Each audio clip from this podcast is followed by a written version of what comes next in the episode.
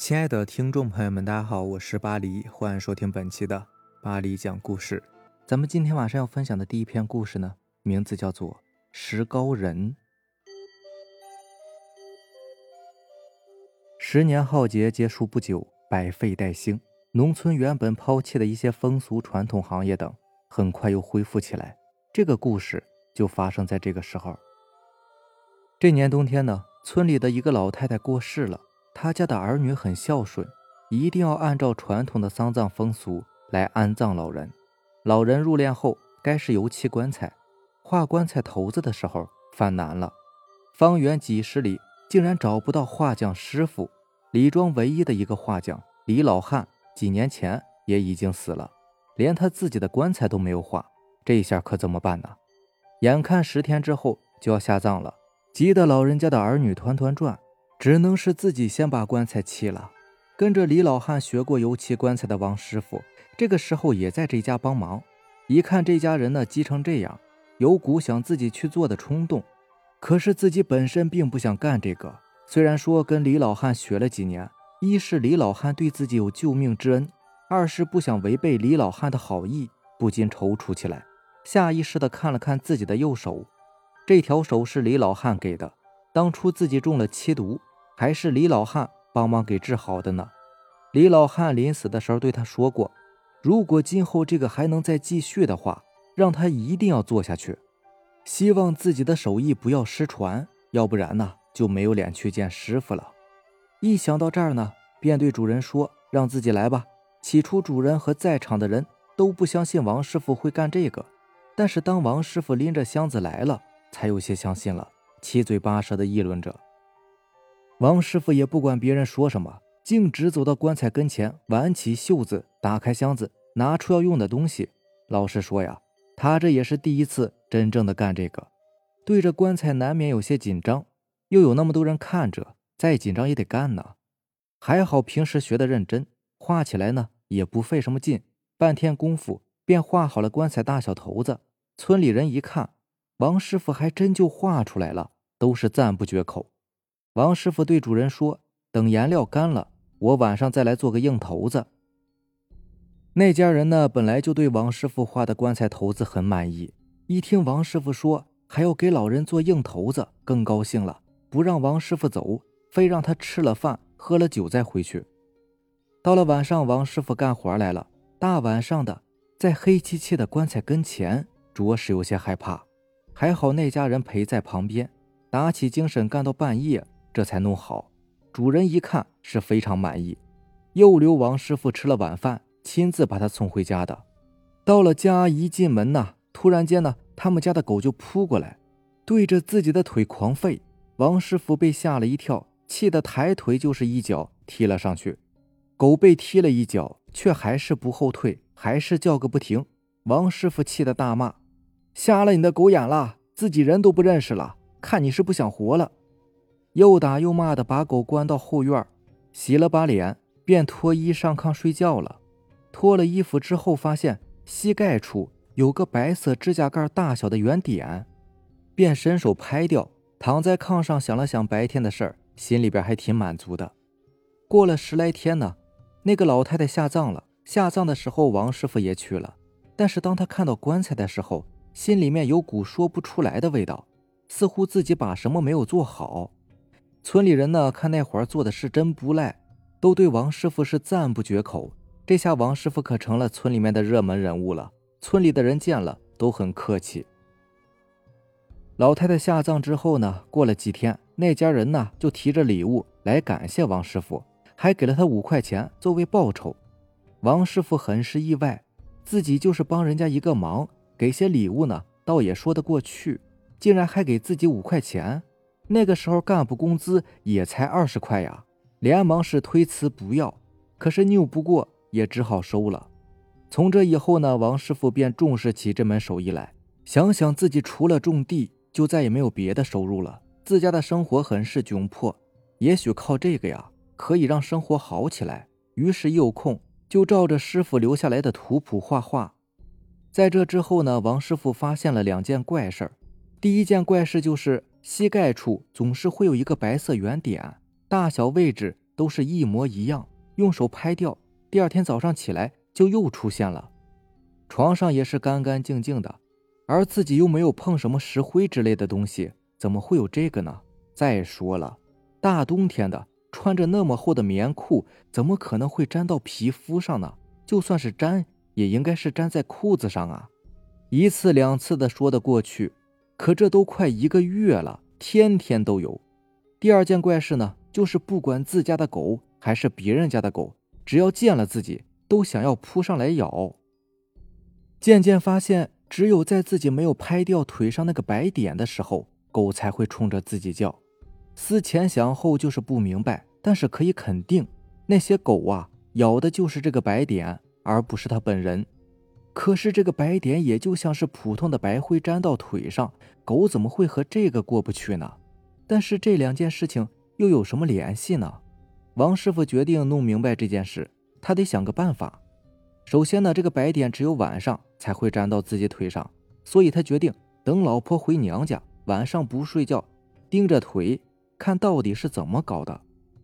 这天呢，他老婆回娘家了，就他自己一个人睡。天一黑呢，就开着灯，眼睛一眨不眨的盯着自己的腿，倒要看看这个白点是怎么弄到。自己腿上的。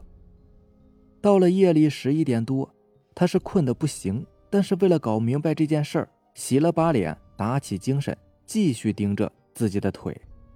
忽然眼前一黑，灯灭了，紧接着感觉腿上一凉，似乎有只老鼠从腿上跑过去了，惊得王师傅赶紧跳下炕去找蜡烛。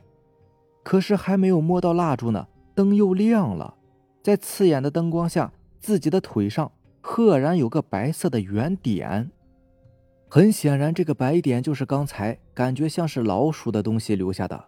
但是他为什么要给自己腿上留下这个白点呢？代表着什么呢？电灯怎么会那么巧就灭了呢？但是从这段时间来看，也对自己没有什么恶意。究竟是要干什么呢？王师傅之后每天都是小心翼翼的，生怕出什么事情。就这样烦躁的过了一个多月。一天上午，正在给麦地里边拉粪，一个多月前下葬的老太太她儿子突然神色慌张的找上门来，一见面就拉着他说：“赶紧去他家一趟吧，出事儿了。”一到他家就感觉气氛很不对，家里面几个人呢正围着一个小孩，而那个小孩呢神情是极为诡异，看着根本不像小孩，倒像是一个发怒的老太太。嘴里面喊着：“你都想把我累死呀？都说孝顺，我看孝顺个屁！断腿儿子！”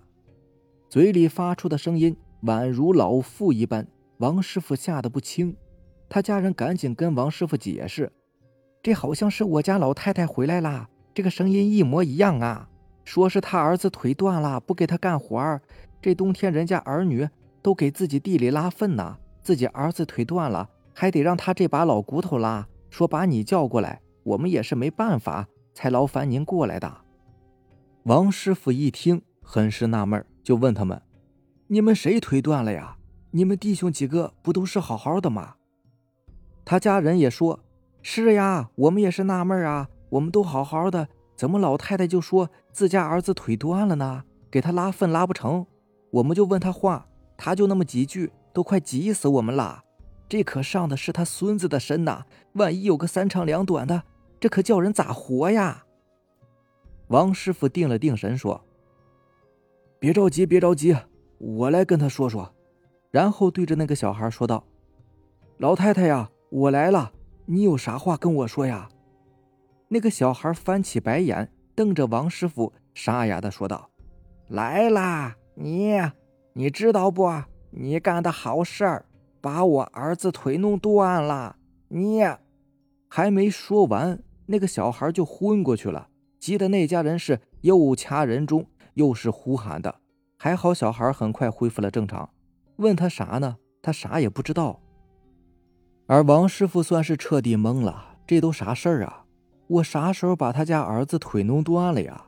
最近被这些接二连三的怪事都快折磨疯了，他家人也是不解。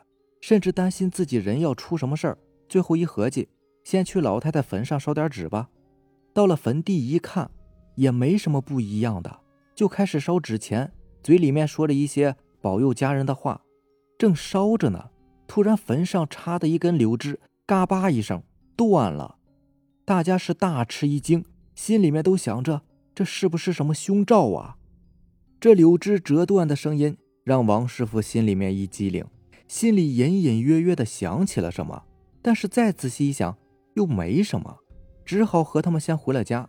晚上睡在炕上，刚闭上眼，耳边浮起一个老太婆的声音：“断腿，儿子，是。”惊得他赶紧起来，拉开灯，仔细再听，却什么都没有了，弄得晚上也是不敢睡觉了。只要一闭上眼睛，就会出现那个飘忽的声音。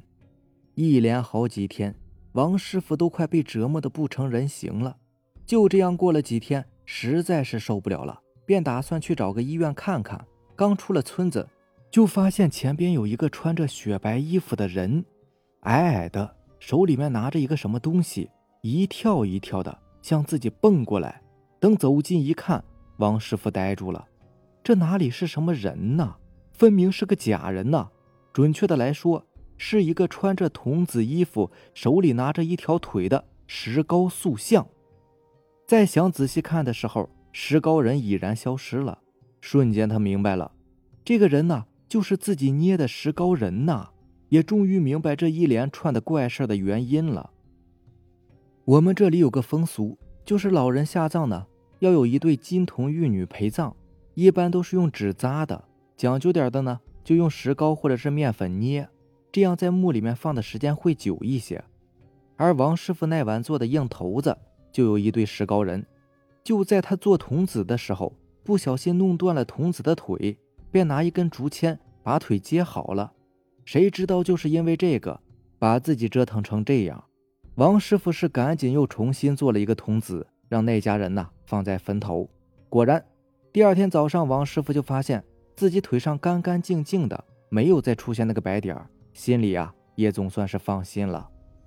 那老太太的儿子呢，一大早过来跟王师傅说，昨晚呢他做了一个梦，梦见老太太很高兴，说现在有儿子替他干活了，让他们别操心了，说替他感谢王师傅。这件事啊，也让王师傅重新认识了这个世界。好了，这就是咱们今天晚上要分享的故事了。如果喜欢咱们的节目呢，就点个订阅吧。行，那让咱们明天见，拜拜，晚安。